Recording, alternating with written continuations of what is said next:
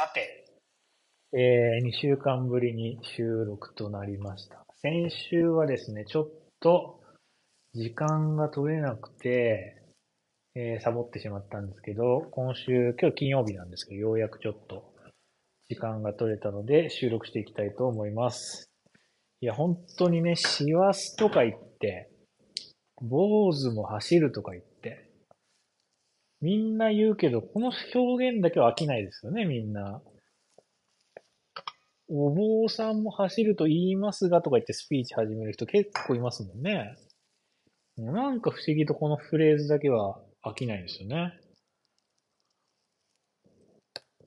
今日はね、だから、あの、ちょっと朝病院に行って、今帰ってきて、で、今日昼をね、妻と、あの、ベトナム料理をちょっと食べに行こうかなと思ってて、僕フォーが好きなんですけど、結構フォーが美味しいお店があって、僕前はね、結構毎週、毎週というか毎日お弁当を一生懸命自分の分と妻の分作って、えー、まあ別に節約のためっていうわけでもなかったんですけど、まあなんかその、あんまりこっちのご飯ってそんな美味しいイメージなかったんで、まあわざわざ外食したくないなみたいな。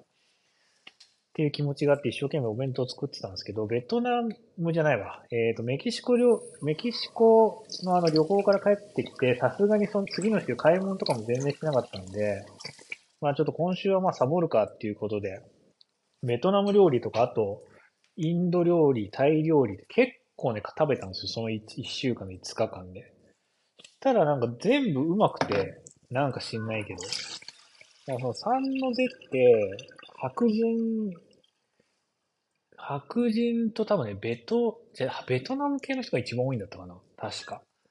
で、白人とアジア、白人より多分アジア人の方が多いんですよ。で、インド系の店もあインド系の店、タイ系、タイ人ってあんまり見かけないけど、ベトナム系でしょ？あと韓国系のお店もありますと。日本のお店もちょっとありますね。まあそんなにないけど。うん。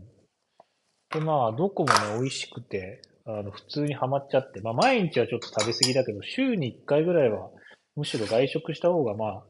あ楽しいし、まあ僕も楽なんでいいかなっていうことで、まあ木曜日か金曜日、えー割と外食してるんですけど、今日は、えーちょっとフォーを食べに行ってきます。でね、えっ、と、午後になったら、今度午後2時か4時の間に、なんか洗濯機がね、すいません、ちょっと今、その、ああの家事をしながらちょっと、洗濯機のね、業者さんが来るんで、その前に部屋を片付けないとと思って一生懸命やりながら、で、ちょっと騒音が入っちゃうかもしれないんですけど、すいません。そう、なんか洗濯機、まあなんかアメリカのアパートって基本家具は、あのー備え付けなんですよ。で、まあうちも、もう特に家具、家具っていうか家電ね、家電、家具は、あの、ほとんどついてないんですけど、家電、だから冷蔵庫、電子レンジ、オーブン、洗濯機、乾燥機、えー、食洗機か。っていうものはもう基本ついてて。で、まあ、買う必要はないんですけど、まあ、一軒家はね、また、あの、お話が別みたいなんですけど、まあアパートはまあそういう感じで、まあ買わなくていいんだけど、なんかしばらく前から、というかだいぶ前から、もう多分ね、半年ぐらい前ぐらいから、なんか洗濯すると、下から水が漏れるみたいな現象があって。で、なんか若干なんですよ。あの、漏れるって言っても。で、まあ、ちょ別に拭けばいいし、まあ、めんどくさいからそのまま放置してたんですけど、なんか最近急にその量が増えて、さすがにこんなびちょびちょだとなんかいろいろ床にも良くないよね、みたいな。で、多分ね、そこから出てるんですよ。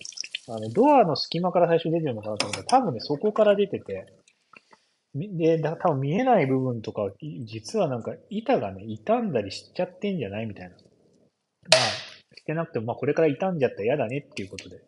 まあ、重い腰を上げて業者さんを呼んで、で、まあその人たちが今日来るっていうことで、今一生懸命部屋を片付けてますけど、いやー、まあ、本当ね、12月はあっという間でしたよ。もう今日もね、僕朝、えーっと、英語の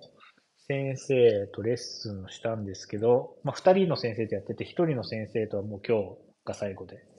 あの、良いお年をって言って、あの、最後のレッスンを終えたんですけど。まあだから残りあと、今日が15だから本当にあと半分ですよね、16日。で、僕も来週の今頃にはもう日本かな？ちょうど今頃かな？多分僕ね、土曜日の、12月23日土曜日の、えっ、と、朝4時半とか5時に、えっ、と、羽田に着くんですよね。で、えっ、と、羽田に着いて、もうこれ完全に去年と同じパターンなんですけど、えっ、と、羽田に新しくできた温泉に入って、で、そこま、で、そこでまあ多分3時間か4時間ぐらい、まあ時間を潰して、まあどうせね、何もやってないんで、えー、朝早く行っても。で、えー、だいたい、あ、そう、お昼にね、そう、なん、なんかね、神社に行くんですよ、僕。なんとか神社とかいう、なんか占いやって、占いやってくれる人のなんか、神社で占いしてくれるんですけど、じゃ何を占うのかちょっとよくわかんないんだけど、妻がそれを申し込んで、まあそれ僕もついてって、で一緒に占ってもらって、で、えっ、ー、と、そっから、多分、倉俣四郎店に行って、で、夕方は、えー、留学してた時の友達に会って、で、次の日に、えー、っと、松本で出会った友達と、えー、会って遊ぶっていう、まあ、そういうスケジュールですね。だから本当楽しみですね。もう一週間後だからもうついに。ワクワクが止まらないんだけど、僕ね、結構年末年始なんかね、今年、去年はまあまあゆっくり、あの、できてないな、去年も。今年も、今年はね、結構ね、おじいちゃんとかおばあちゃんのところに行ったりしなきゃいけなくて、あの、まあもういつ最後のお別れになるかわかんないので、ちょっと行ったりしなきゃいけなくて、割と忙しいんですけど、まあ、あの、最大限フル活用していけたらいいなと思っています。でこの2週間で何があったかっていうと、特に何もないんですけど、なんかね、忙しかったんだよね。よくわかんないんですけど。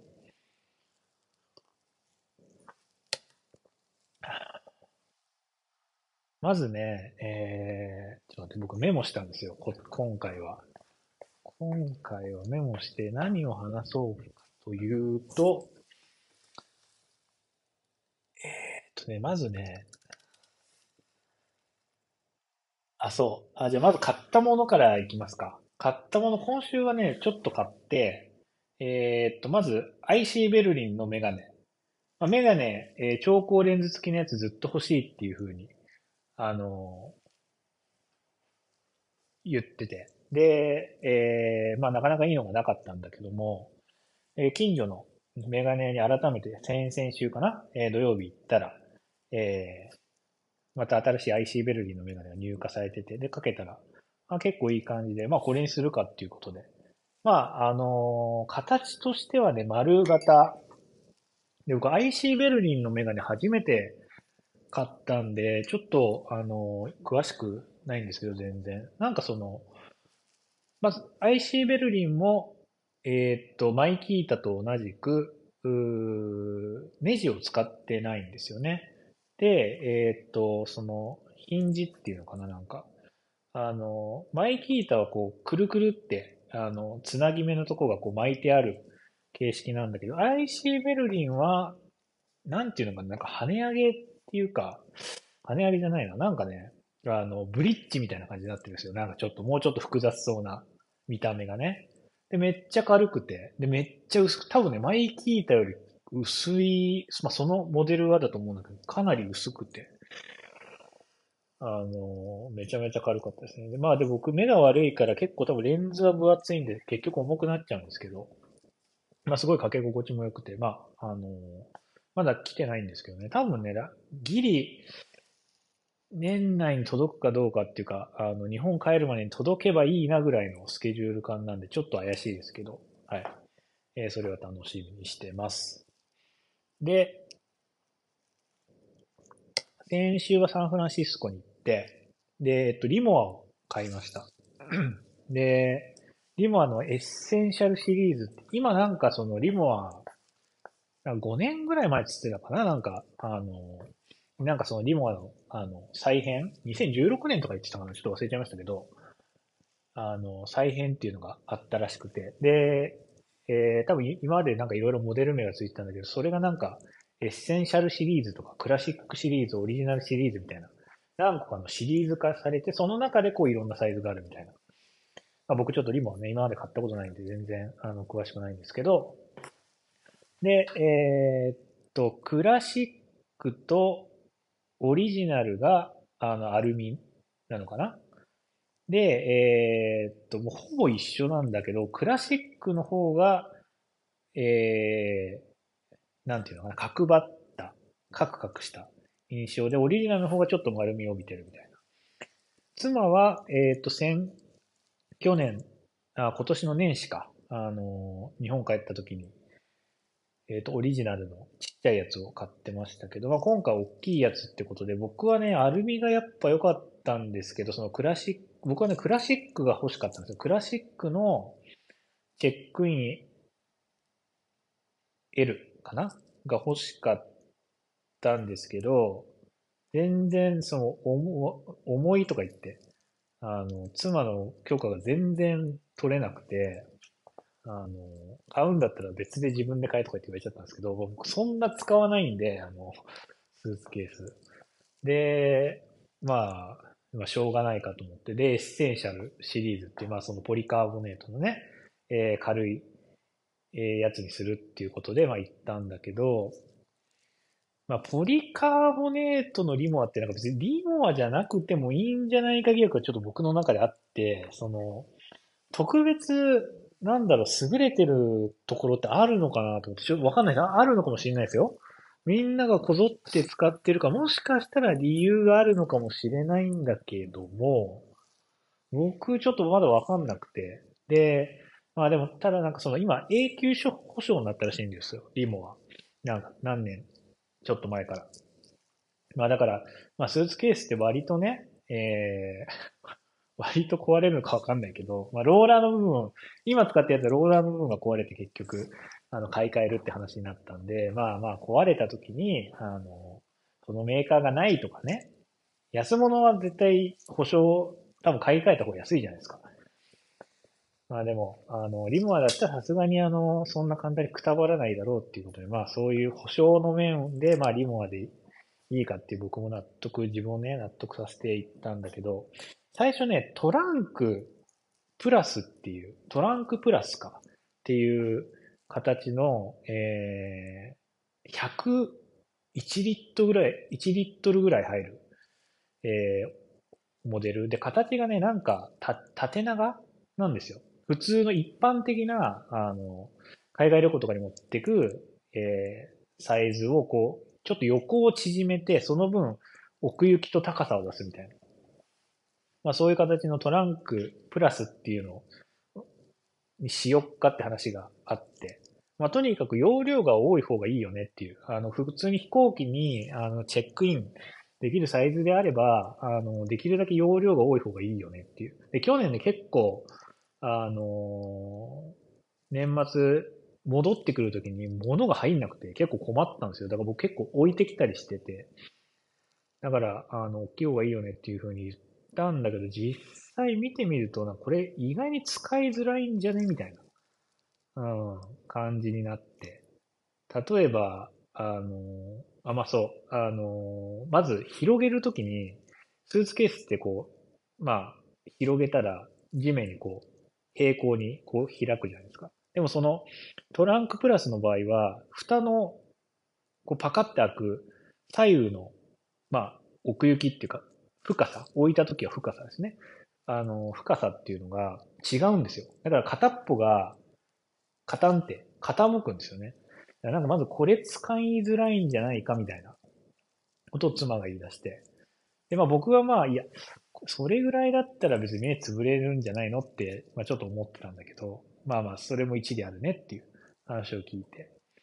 で、えー、まあ店員さんともいろいろ話して、まあすごいいい店員さんで、あの、ブレイキングバットのウォルター・ホワイトにめっちゃ似てる店員さんだったんですけど、全然マットネスなところはなくて、すごい、あの、いい店員さんで、なんかね、まずね、そのリモアの、あの、ショッ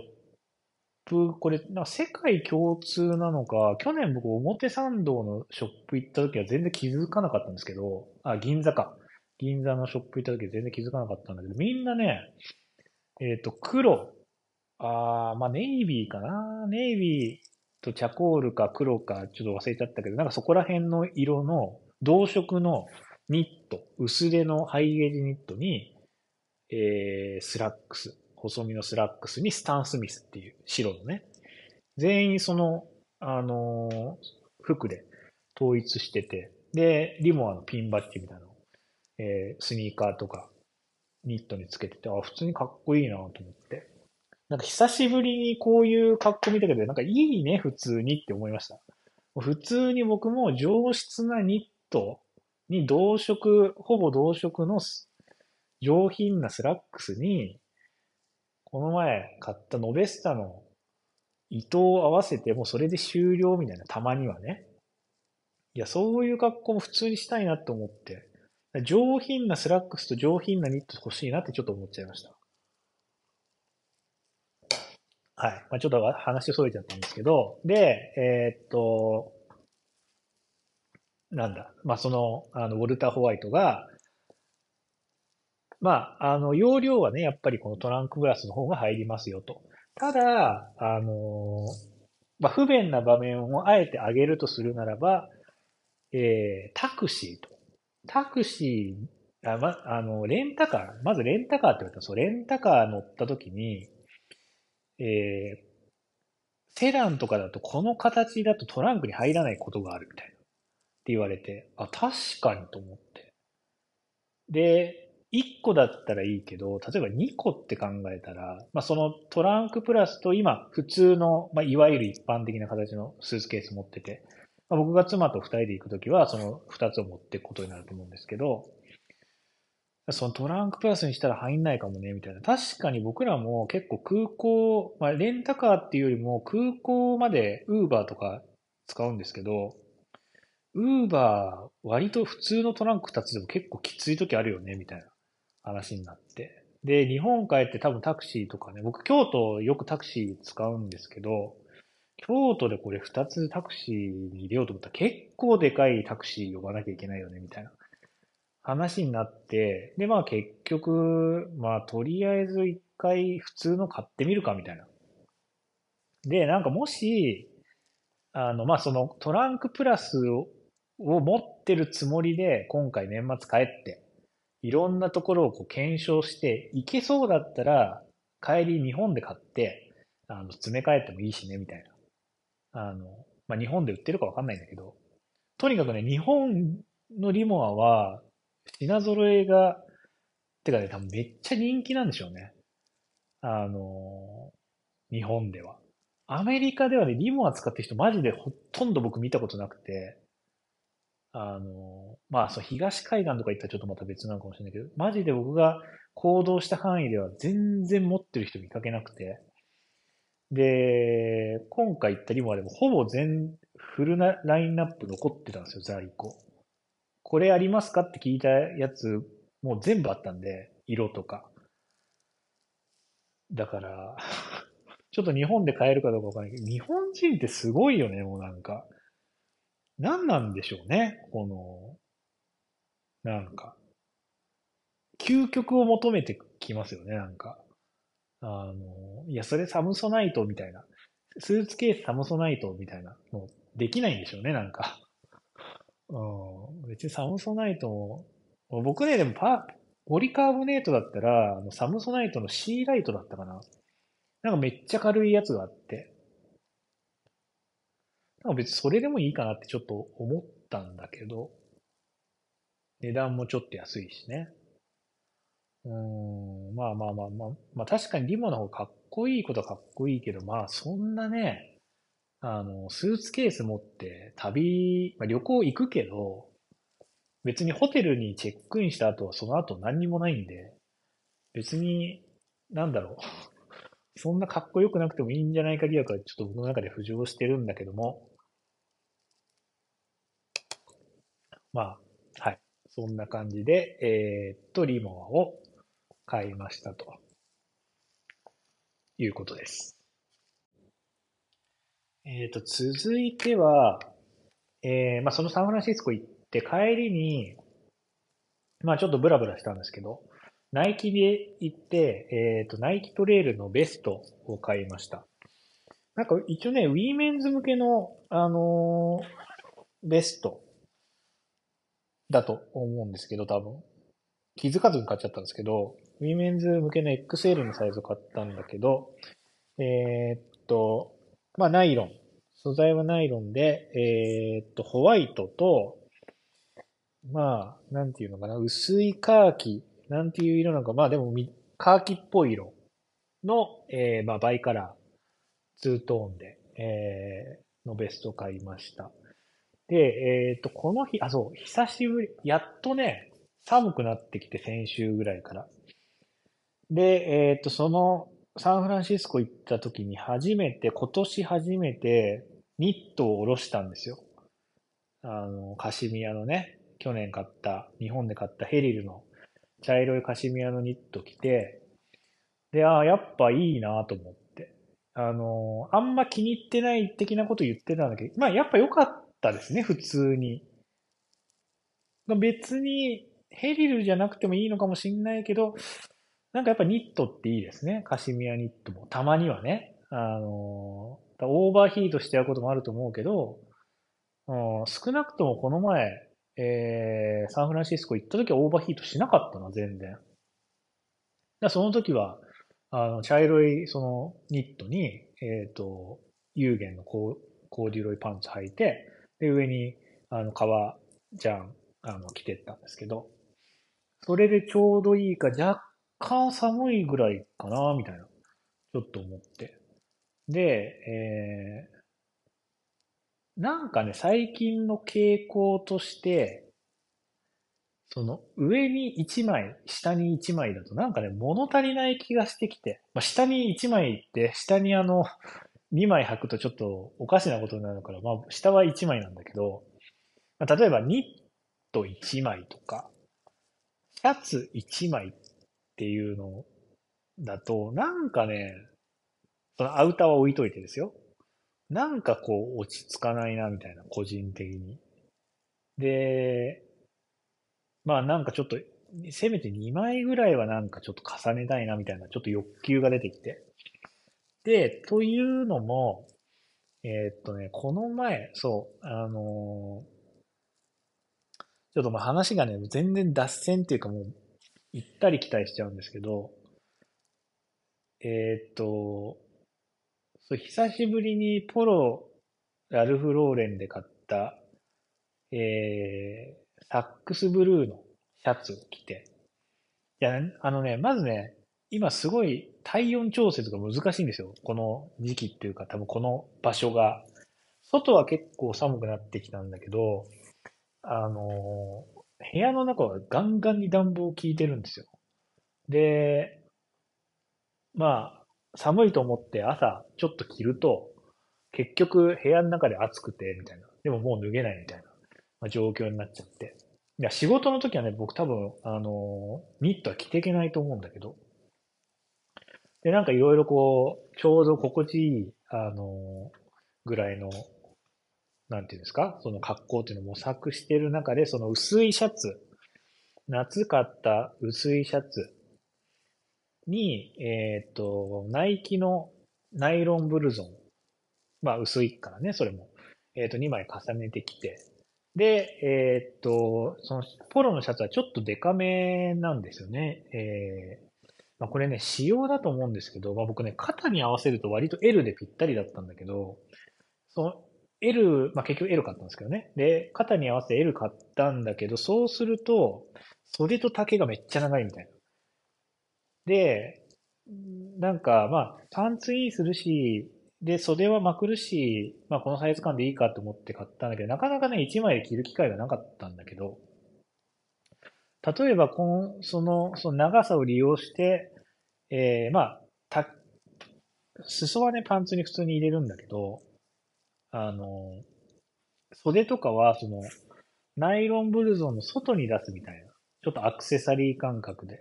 外に出してみたりすると、あ、なんか意外にいいなと思って。なんかちょっと色味を増やすみたいなね。だから、シャツもなんか一枚の服として使うというよりかは、なんか、ちょっとアクセサリー感覚で、えー、なんて言うんですかね、ちょっと奥行きを出すために使っていければいいのかなと思って。で、なんかそういうのもあって、なんかいろいろこう重ね着とかも面白いなと思って、えー、いた思考の中で、まあやっぱちょっとニット1枚じゃ物足りないなと思って、何気なく流行ったナイキトレールのまあベストを買ったっていう。うん、で、あ、茶色には、あの白の服って僕ね、ほぼ買ったことないんですよ。T シャツとか以外でね。白いジャケットとか買ったことないんだけど、あ、茶色に白って意外にまあ、白っていうか、真っ白じゃないですけどね。なんかちょっとオフホワイトみたいな感じの、ちょっと、うん、あの、ダークな白なんですけど、あこういうのを茶色に合わせたら、あ結構マッチするんだ、みたいなのとかね。えー、だったら、うちにあって全然使って、これまで着てなかった大和道の茶色いシャツとも相性いいよね、きっとと思って。思ってみたりとか。うん、なんか、そのアイテムを買うことで、えー、なんか今までのね、手持ちの服を救済できるみたいな、あの、アイテムになったので良かったなと思って。まあ、なんかこういう手数をね、ちょっと増やしていければいいのかな、みたいなのをちょっと思いましたね。あの、今後は。別にその、なんていうんですか？あの、白米みたいなアイテムとか、カレーライスみたいなね、カレーみたいな、あの、大物もいいんだけど、なんかそこに入ってるスパイスだったりとか、なんか福神漬けぐらいのね、あの、やつ、アイテムっていうのをもうちょっと足していけばもっと面白くなるんじゃないかなって、えー、思いました。なんかそういう点で言うと、今日は今日なんか久しぶりにあの、コムデ・ギャルソンの黒いパンツ全然履いてなかったんだけど、それ久しぶりに履いて。なんかね、黒いパンツって前も言ったと思うけど、全然、まあこれ質感にもよりますよ。きっとこれコーデュロイだったらまた話は別だと思うんですけど、ウールのこのつるっとした、あのパンツって、なんか合わせづらいな他のにみたいな。で僕ね、持ってる手持ちの服に全然合わなくて。で、かろうじてもうしょうがないから、G ジャンを着て、TT の。で、その上に、買ったあのナイキトレールのね、ベストを着て、えっ、ー、と、なんとか、うん、まあ気に入ってないんですけど、全然。あの、見れる状態、納得できる状態になって、とりあえず、今日はこれにしたんだけど、なんかこの黒いパンツを救済するアイテム欲しいな、みたいな。別にこれ自体がなんか悪いわけじゃないんだけど。うん。なんかこれを救済、これをかっこよく履ける他のアイテム欲しいな、みたいな。ちょっと集めたいな、みたいな思いますけどね。まあ、安易にね、そ、これはもちろん、ここに黒いニット合わせたら絶対合うんだけど、なんかそうじゃない第三の選択肢みたいな、ちょっと探していきたいなっていうことを思ったりしています。うん、なかなか難しいんだよね。簡単そうに見て。なんか黒のパンツしか履きませんみたいな。黒のパンツしか履きませんみたいな人がなんかこの世にはいるらしいけど、どうやってるのかな？ちょっと教えてもらおうかなあの、MB っていう人に。うんまあそんな感じで、はい。あとは、なんだろうな。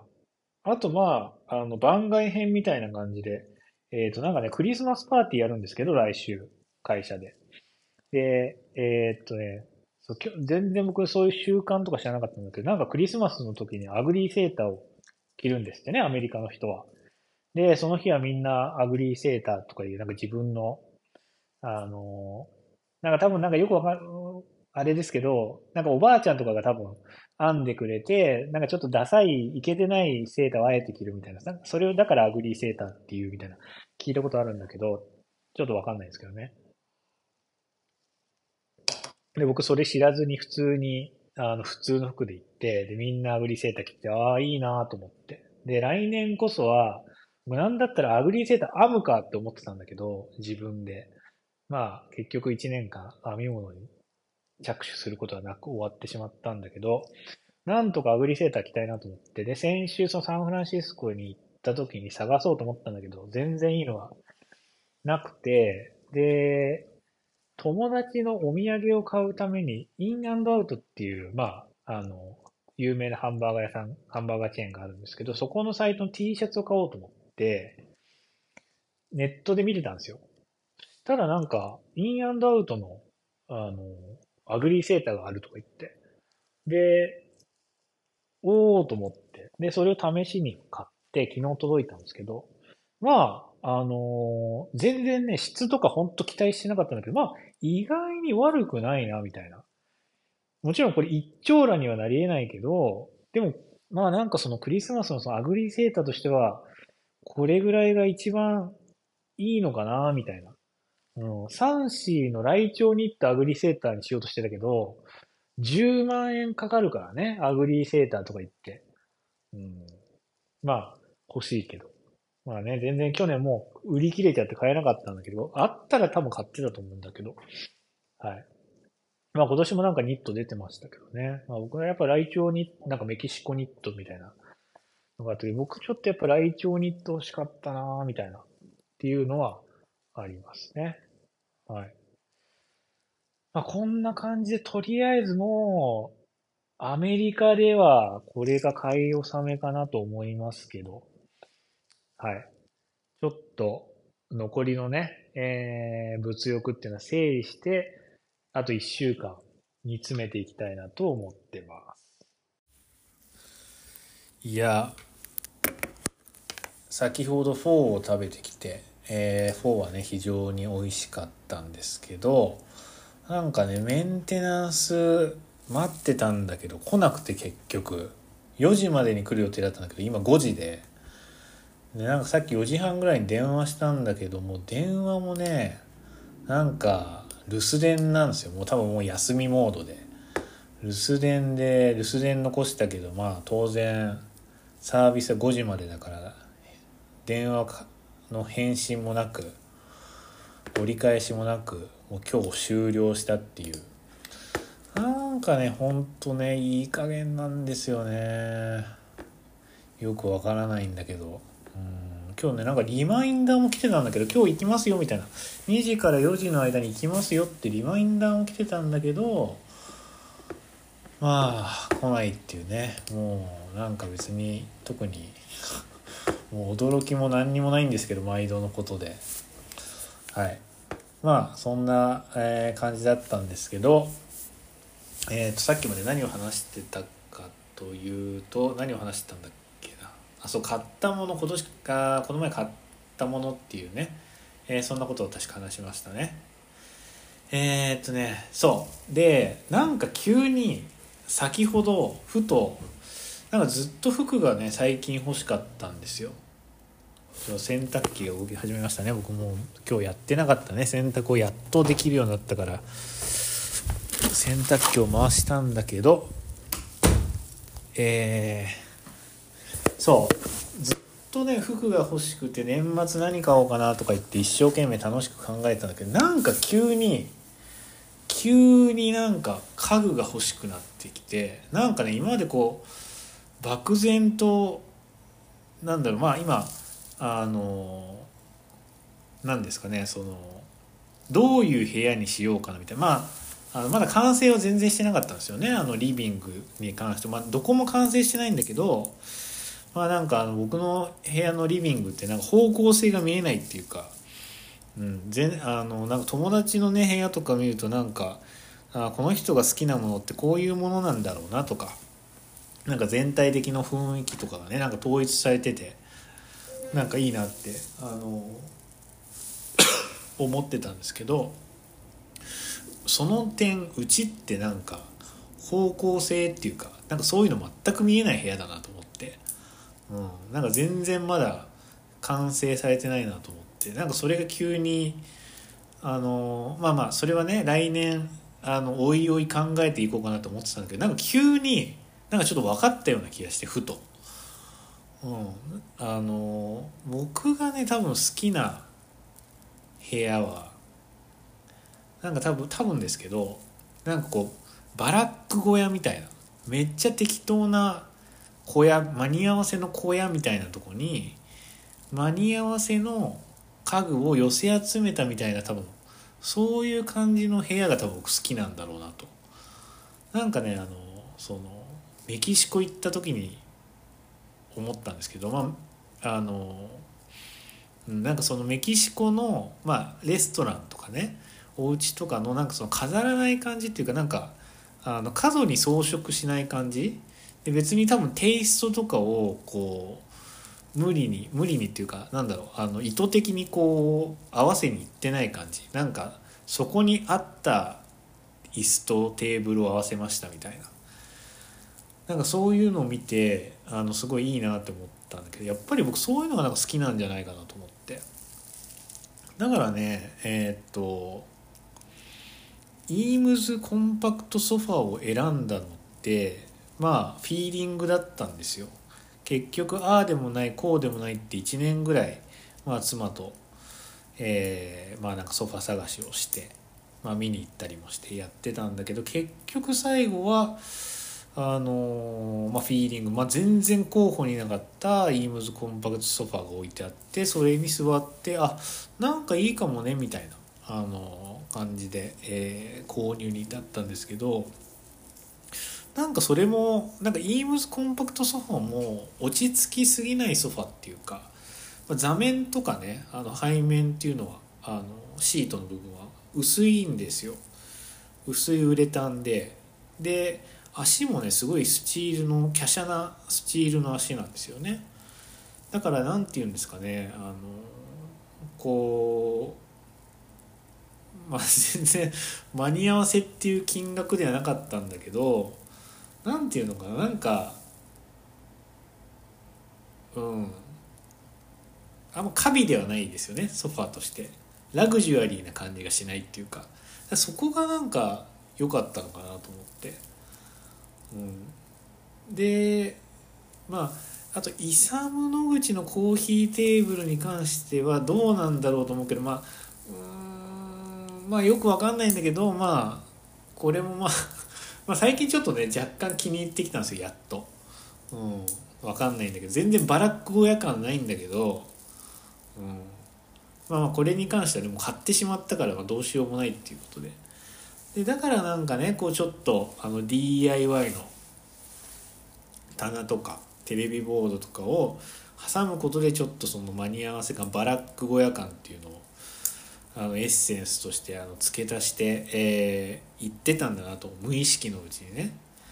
うん、で今あの青色の真っ青に塗ったあの木のテーブルがあってこれがね結構部屋の中でなんか浮いててで椅子もね適当なものしか今置いてないしあの何を置けばいいんだろうなってあのちょっと思ってたんだけどなんか今日典型が来て僕にも久しぶりに。なんかあのドナルド・ノールのサイドチェアがいいんじゃないかなみたい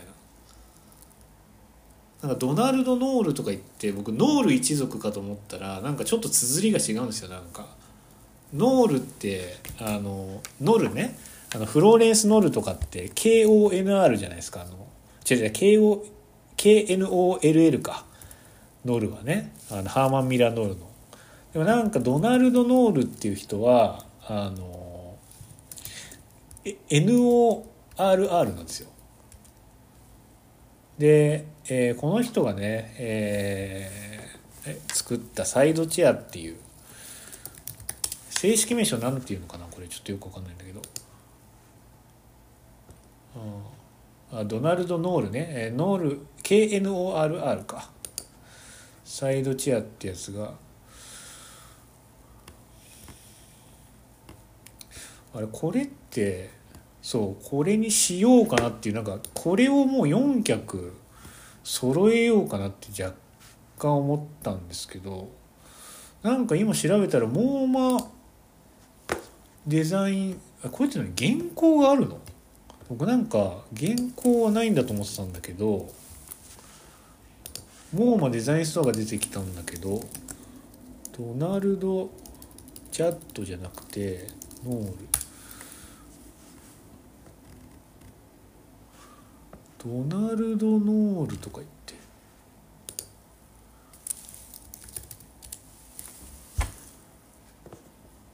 いやないよね。多分。多分ないですよねこれ。あないね。ないない。そう。なんかね多分原稿はなくてでなんかさっき調べたらあのまあ、ヴィンテージ1948年のヴィンテージがね一脚3000ドル高いんだけど高いんですよ。なんか知んないけど。20%オフで3000ドルとか言って、うん、あんま売れてないのかななんかよくわかんないけど。うんヴィンテージで。で3000ドルだから僕4脚欲しいんですけどこれ4脚買ったらでなんか在庫はね今5個あるらしいんですよ。6個あったけど1個は売れちゃったとかって書いてあるな。んであ4脚買ったら1200ドルだから今のレートで言ったら150万ぐらいになっちゃうんだけど。うん。ちょっとねこれ欲しいんじゃないか疑惑はちょっと僕の中であるけども妻に言ったら2000%反対されるんでもう黙って150ドルだったとか言って購入しちゃおうかなって僕今思ってるんだけどいやまあそれか2脚とかにしとくかでもなんか4脚揃えたいんだよなこれやっぱ。うん、でもなんか僕の中ではね急に来たんですよ。これなんじゃないかっていう。ジェーンス・リゾムのあの椅子もね良かったんだけどなんかちょっとやっぱ金属感があった方がなんかちょっと僕の感覚には合うなっていう感じがあって、はい、ちょっとこれ買うかもしれないですねもしかしたら、まあ、今すぐはちょっとあれだけど、まあ、年末落ち着いてまた帰ってきたらちょっとこっそり買っちゃうかもしれないですねこれ。まだ在庫があるうちに。まあ多分そんな人気ないからそんな売れることないと思うんだけど。はい。まあなかなかね、まあ、そんなことを考えてましたけど。はい。で、まあ、その工業的なみたいなあのー工業的なっていうかなんかそういうちょっと鉄っぽさとかね工業製品っぽさを入れるという意味ではそうまず照明を変えたくて今照明はあの備え付け。備え付けの、あの上にあるシーリングライトっていうかあの真ん中あるんですけどそれとえーっと明かり 24N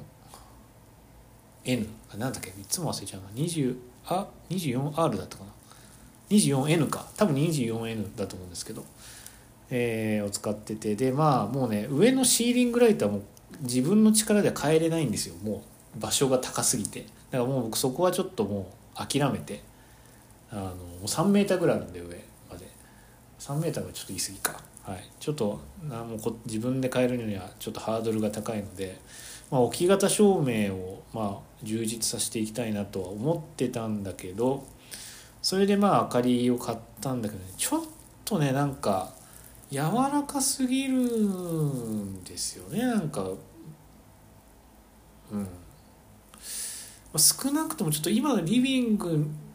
に僕が作りたいテイストではないかなみたい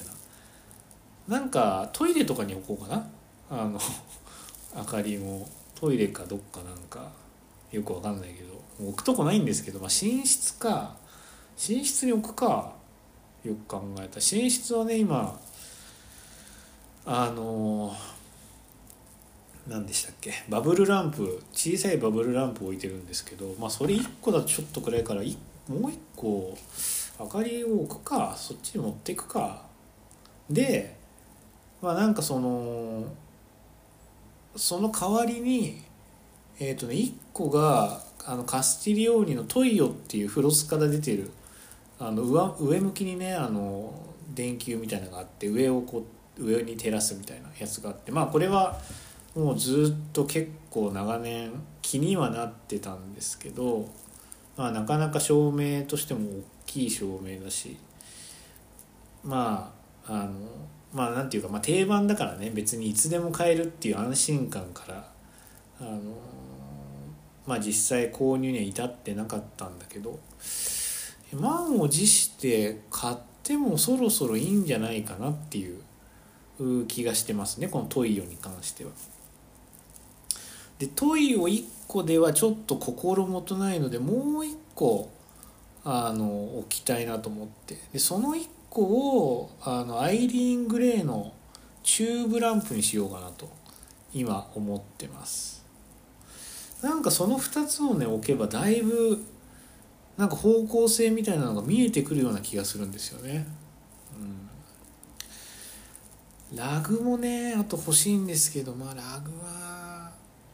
ラグは本当はヘラヨンゲリウスのチェックの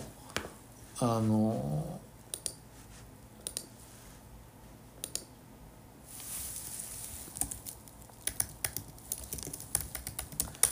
ラグがね欲しいんですよ。ただこれも値段がとんでもないことになっててなんかさっき見たんだけどちょっ待って。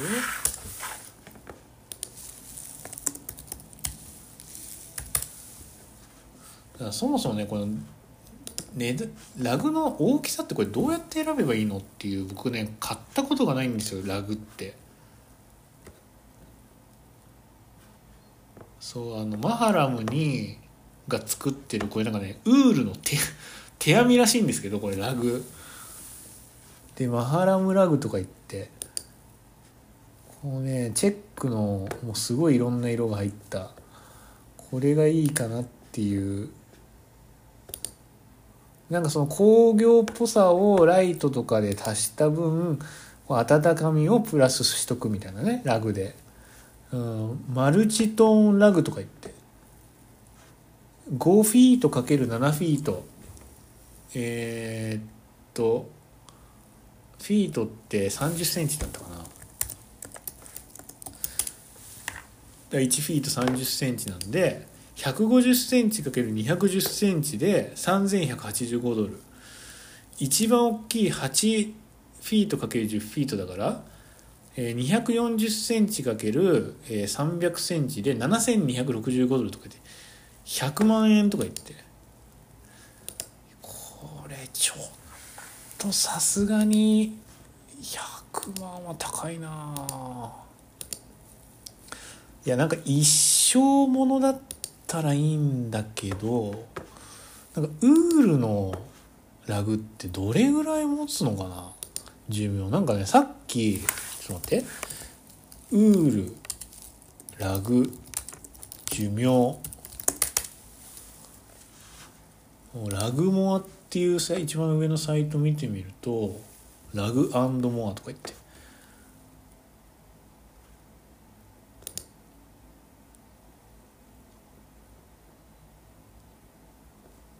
えー、っとね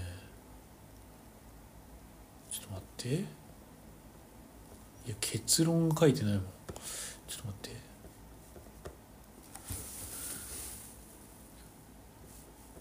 結論。いやいや結論ちょっと待って。結論が書いてない。ラグの耐久性。ウートンあれ書いてないな。なんか自分の会社の商品の自慢ばっかりでえちょっと待って本当に書いてない？あ書いてないな。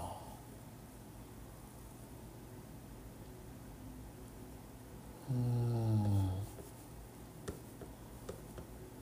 書いてないですね。ちょっと待って。なんで書いてないの？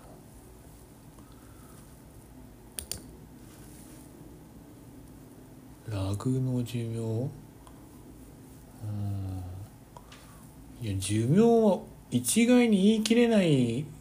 というのが正直なところですがおよそあリーズナブルな格のラグであればおよそ3年前後。丈夫で耐久性に優れたラグだと何十年使えるラグもありますしとか言って。うん。いやでもさすがにヘラヨンゲリウスのマハラム社のあの絨毯のレビューとかないけどないあのブログとか書いてる人いないからもう知りようがないんだけどこれ。もうもうなんか一人買ったっていう人がレビュー書いてあるけどこの人はめっちゃ気に入ってるって書いてありますね。でもめっちゃ金持ちなんですよねこの人。廊下とダイニングルームに1枚ずつ買ったけどめっちゃ気に入ってるって書いてあります。うん、うん、いやーちょっと100万円のラグ2つ買うのすごいな。あいやでもこれは欲しいよね。本当になんか十何年とか使えるんだったら全然買ってもいいんだけど。うんまあそんな感じ。ちょっとラグは気になってますね。ラグはねすごいカラフルなラグが欲しいなと。思ってます。なんかシンプルなラグの方がいいかなっていうか使いやすいかなって思ってたんだけどまあラグはね多分カラフルにした方がなんか自分のテイストに合うんじゃないかなと思ってます。なんかよくわかんない。この年2023年末に急になんか自分のなんか方向性部屋の好みの方向性みたいなのがよくわかんないけどビビッと決まってなんかちょっと良かったですね。うん。全然思ってもみなかった。えーもので、えー、かったなと思います。いや今年のね収録ももしかしたらこれが最後になるかもしれないので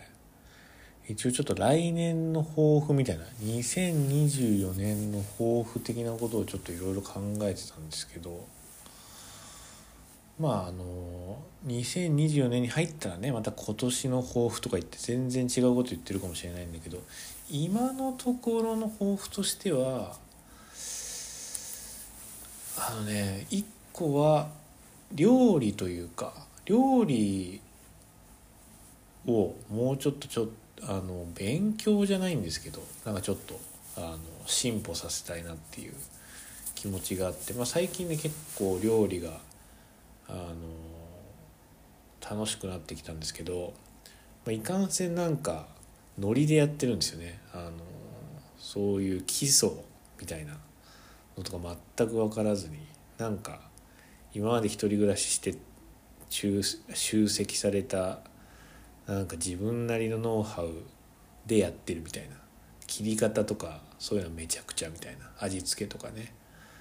えーそうだったんですけど、まあ、もうちょっとなんか栄養のこととかなんかその組み合味のね美味しい組み合わせのこととかなんかそういうことをいろいろあのもうちょっと知識をつけてそれにまあ、それで自分のね料理みたいなのを進歩させていけたらいいんじゃないかなというふうに思ってます。なんでまあ一応やっぱ形から入ろうかなと思ってちょっと包丁とかもね年末あの包丁鍋まな板かちょっと年末買おうかなと思ってて。はい。まあそんなことを思ったりしてます。あとはえーっとカメラフィルムカメラをこの前旅行で久しぶりに使ってまともに使ったら本当多分2年ぶりとかだったんですけどなんかあのあやっぱ面白いなと思って、まあ、まだどんな写真が撮れたか見てないんですけど普通に撮るの楽しかったなと思ってで今までは、まあ、ただもう何の設定とか僕露出とかよく分かんないんでノリであのただシャッターを押すだけだったんですよ。でなんか別に僕その構図とかもよく分かんないし、うん、まあそんなね多分写真をいっぱい見てないからこう他の人のね写真をそんないっぱい見てもないしそんな意識的にも見てないからなんかどういう風に撮ったらあのいい感じの写真が撮れるかとか考えたこと今までなかったんですけどなんかそういうのをもうちょっとあの自分の中で咀嚼してで、えーなんか自分が撮りたいなって思う写真っていうのを、まあ、意識しながら撮れたらいいのかなと思いました。というか思ってます。まあなんか今までは本当に1個のフィルム、まあ、36枚撮りのフィルムの中に1個あちょっとこの写真いいかなって思う写真があればいい方みたいな。もう普通に36枚全部もうゴミみたいな。あのゴミっていうかなんかちょっと微妙な写真しかないみたいな。あのブレてたりとかね。あの明るすぎたりとか暗すぎたりとかっていう写真ばっかっていう時も普通にあるのでなんかそういうちょっと命中率みたいなのを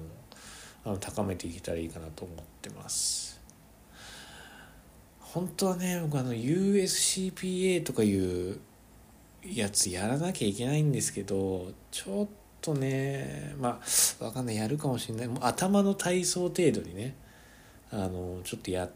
やるかもしれないけどあんまり今のところねあの本腰を入れてやるっていう感じに、ま、マインドがなってないですね。うんまあ、なんか友達も言ってたんですけど結局自分がやりたいことをやった方がいいんじゃないかなっていう、うん、一回しかない人生でなんかその義務も別に義務義務でも誰にもあの強いられてないんですけど、うん、自分が決めて申し込んだだけの話なんですけど、うんまあ、ただなんかあのこれはやっとくべきみたいなあの風な考えで、えーやることってもう別にそんなやらなくていいのかなと最近思ってきて。まあ別にね僕の場合仕事で必要なわけでもないし、うん、まあ全く興味がない分野っていうわけでもないからまああのやることに意味がないとは言わないですけど、うん、まあでもそれ以上にやりたいこと時間を使いたいことがあるんだったらそっちに時間をかけた方がいいのかなと思ってます。でもあとはね、まあ、もう多分ね服は今今年いっぱい買ってもう終わりだと思います僕はもう、うん、もう買わないんじゃないかなきっと服はね。でまたださっきも言ったように今なんかあのまたちょっとインテリアになんか興味がシフトしてってるので来年はね、えーまずリビングとキッチンっていうのを完成させたいなと、まあ、完成というかね、まあ、あのブラッシュアップしたいなと思います。インまあ、リビングは、まあ、あのさっき言ったように、まあ、あとねプラス照明2つぐらいとあとはあの何ですか？棚。とあとね鏡も欲しいんですよね。なんか倉俣史郎のあの昔ホテルのために作られた鏡っていうのがあってなんか今ね、まあ、もう現行品っていうのはなくてまあヴィンテージで多分60万ぐらい60万70万ぐらいの鏡なんですけどそれは若干欲しいかなみたいな、うん、うちね鏡がないんですよね。とにかく。はい。だそれまあ別にそれになるか分かんないけど鏡が欲しいのとあとは棚ですね、まあ、うちは部屋がね片付かないんで何らかの棚を置いてでその見えない棚の中にも全部入れるみたいな、うん、もういほんとね汚いんですようちは。なんかね平面があると全部そこに物が集中するんで そこなんとかしたいなと思ってます。でキッチンはね僕キッチンは本当手つかずだったんですけどなんかあのアメリカのキッチンは多分ね日本の普通のそのなんていうんですか一般的な賃貸マンションとかのキッチンに比べると大きいと思うんですよ。で僕が今まであの人生で生きてきたキッチンの中では一番でかいんですけどなんかねめっちゃ使いづらいんですよ。なんか知んないけど。もう多分その動線的なこととか多分何も考えてないような気がするんだけどとにかく使いづらいんですよ。なんか資格も多いし。なんで高校しちゃったのかなみたいな。素人ながらに、うん、でまあ使いづらいんで、まあ、そこちょっと DIY 的になんかいろいろ工夫して改造していけたらいいのかなと思ってます。まあうん。まあなんかね買うっていうことも楽しいんだけど自分でなんかいろいろ工夫とかね手を動かすってことにも僕は結構楽しみを感じるタイプだと思ってるのでまあそういうところに時間とお金を使っていけたらいいのかなと思ってます。なんかね最近もう僕めっちゃ早寝になっちゃって。昨日も一昨日もまあ今日土曜日の朝なんですけど昨日も一昨日も普通に8時半とか9時ぐらいに布団に入ってで夜中の2時半ぐらいに目が覚めるみたいな、まあ、今日はま4時半ぐらいに目が覚めて今朝5時半になろうとしてるところで寝起きで収録してるんですけど。うん。まあなんかねでもまあ久しぶりにこの朝方っていうか早寝早起き型になったけどまあ、なんかそれの方が僕はいいかもしれないですね。ちょっと僕ねあんまり夜遅く寝て朝ゆっくりしてるとなんかね頭が痛くなるんですよ。なんか知んないけど。寝すぎになっちゃうのか分かんないんだけど、うん、だからなんかやっぱ早めに9時とかにねお布団に入れるなら入って、うん、もうさか最近4時台とかに晩ご飯食べますからね。昨日も、うん、それぐらいに食べてで寝る前に消化を終わらせてみたいな、うん、感じで、はい。まあ、ちょっとね規則正しい生活っていうのは続けていきたいなと思ってます。まあそんなこんなでまあ今年ももうすぐ終わりっていうことなんだけどもまあなんかあの最近全然年末とか話変わってないんですけど 最近あのジャングルモックっていう靴をねあのもう1年ぐらい前にあの収録でも話したと思うんですけど1年ぐらい前に買ってやむを得ず、まあ、でも買ったからにはね僕はま捨てるとか売るとかそういうことはしないと最近決めてるので最近あえてジャングルモックを履いてるんですよ。履くようにしてるんですよなるべく。でまああのやっぱものによっては合うなと例えばあのコーデュロイパンツとかねちょっと細身の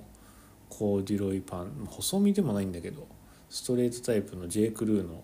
コーデュロイに、えー、合わせたりとかあとは TT のねデニムに合わせたりすると、まあ、意外にねいい感じになるんですよジャングルモックも。ただね一個すごい気になることがあってあの雨季が来たんですよね。三の瀬にも。多分大体10月ぐらいから、まあ、雨季って言ってもそのまとまった雨が降るわけじゃなくてまあなんか朝まず曇りみたいな朝起きた時曇りみたいな。で昼になると晴れるみたいな。で夕方ちょっと雨が降るみたいな。っていう感じ。まあそれがなんか雨季っぽいあの天気だなと思って見てるんですけどまあ夕方えー、っと雨が降ってでジャングルモック履き履いてアスファルトじゃないところアスファルトはいいんですけどあのタイル張りのあの道あるじゃないですか。なんかその砂利とかに引いてあるタイルみたいな道の。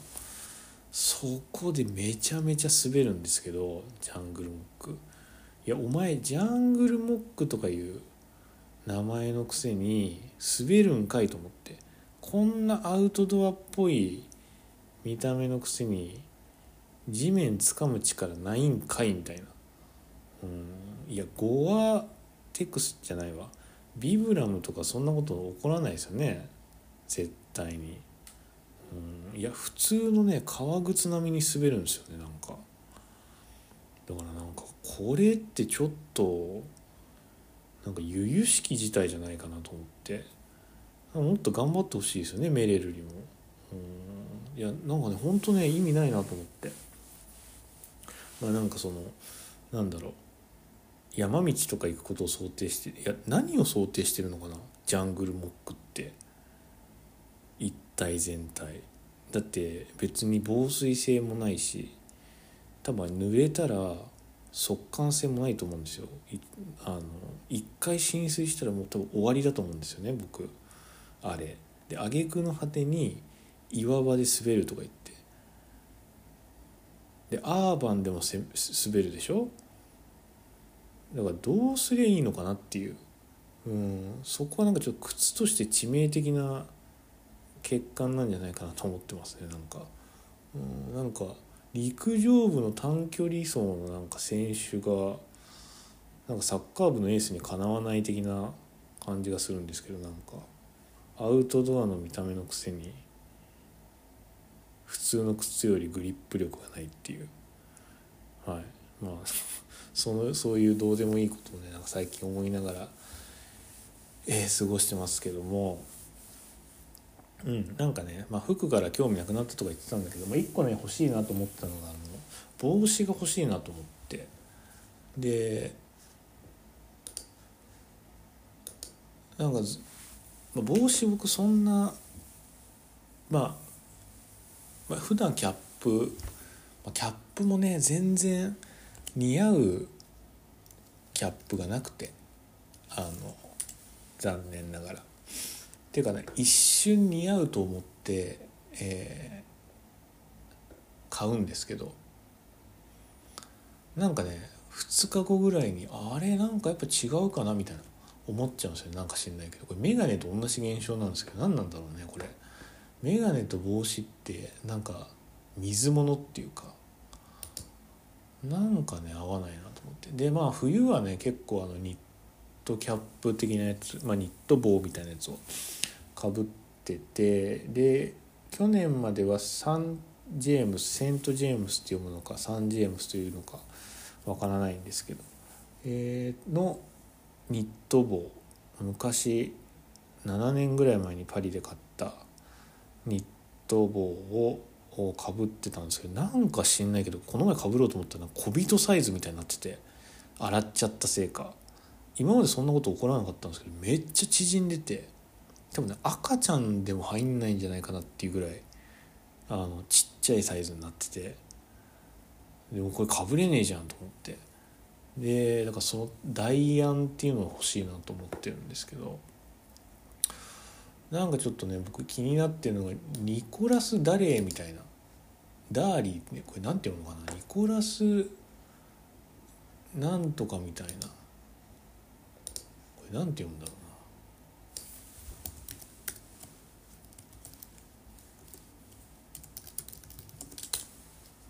な。あニコラス・デイリーね。ジャマイカ系イギリス人のニコラスが自身の名を冠し展開するロンドン発のブランドとか言って。ニコラス・デイリーの帽子が欲しいんですよなんか。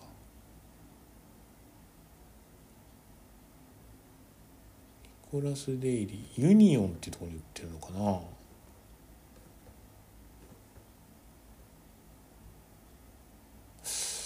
ユニオン。ユニオンってどこにあるの？いやだかよくわかんないけどユニオンに置いてユニオンっていうところのサイト見てるんだけどトーガのスカーフとかもいいですねなんか。うん。これなんシルクかな？なんか安いけど。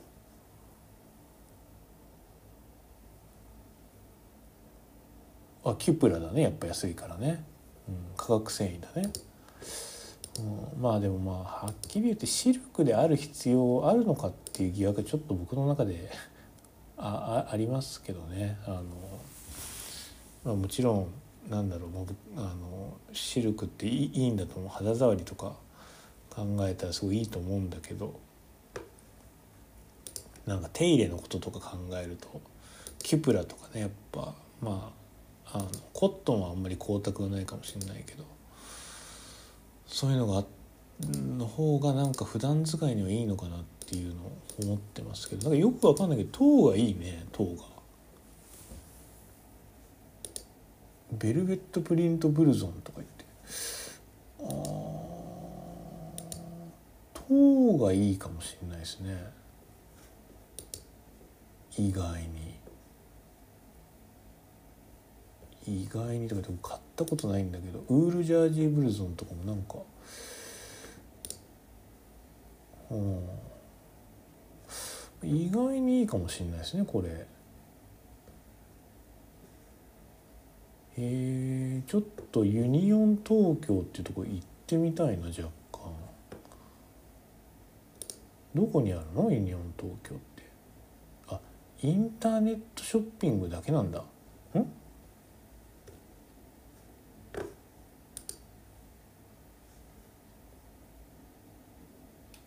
うん。東京ストアがオープンって書いてどこでどこなんですかね？僕ちょっとああの全く東京のこととかよくわかんないんだけどめっちゃでかい店があるんだ。へえ。ユニオン東京とか言って。あ神宮前にあるんですね。じゃあちょっと行けますねきっと。えー、ちょっとここに行って何らかのなんか新しい発見をちょっとしてみたいなと。ニコラス・デイリーの帽子あるのかな？ちょっと待って。ニコラス。ニ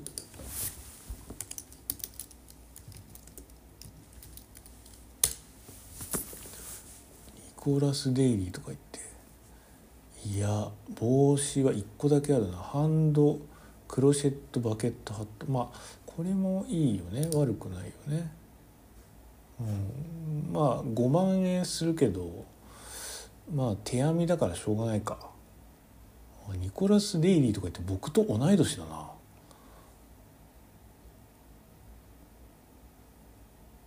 えー、ちょっと気になりますねこれ。原産国マケドニアの手のみ手手編みとか言って。なるほど。ちょっとなんか服も面白そうだな。リバーシブルニットシャツとか言って。おなるほどね。いやニコラス・デイリー良さそうだな。普通に。はい。ちょっとなんかねセレクトショップにたくさん行って新しい出会いをしてみたいなと今思ってるのでまあこういうところもね、えー、行って刺激をもらいたいなと思ってます。あということでね今週の収録は、え、以上になるんですけど。頑張れば来週もう一回できるかな。来週僕ね金曜日の新朝深夜便で帰るのでもう月火水木しかないんだけど多分1回ぐらいいけるかな。あの頑張ればねえっ、ー、ともう1回収録したいと思いますしもしかしたらこれが最後になるかもしれないですけど、まあ、一応あの皆様良いお年をお過ごしくださいということではい終わりにしたいと思います。じゃあまた次回の収録でお会いしましょう。バイバイ。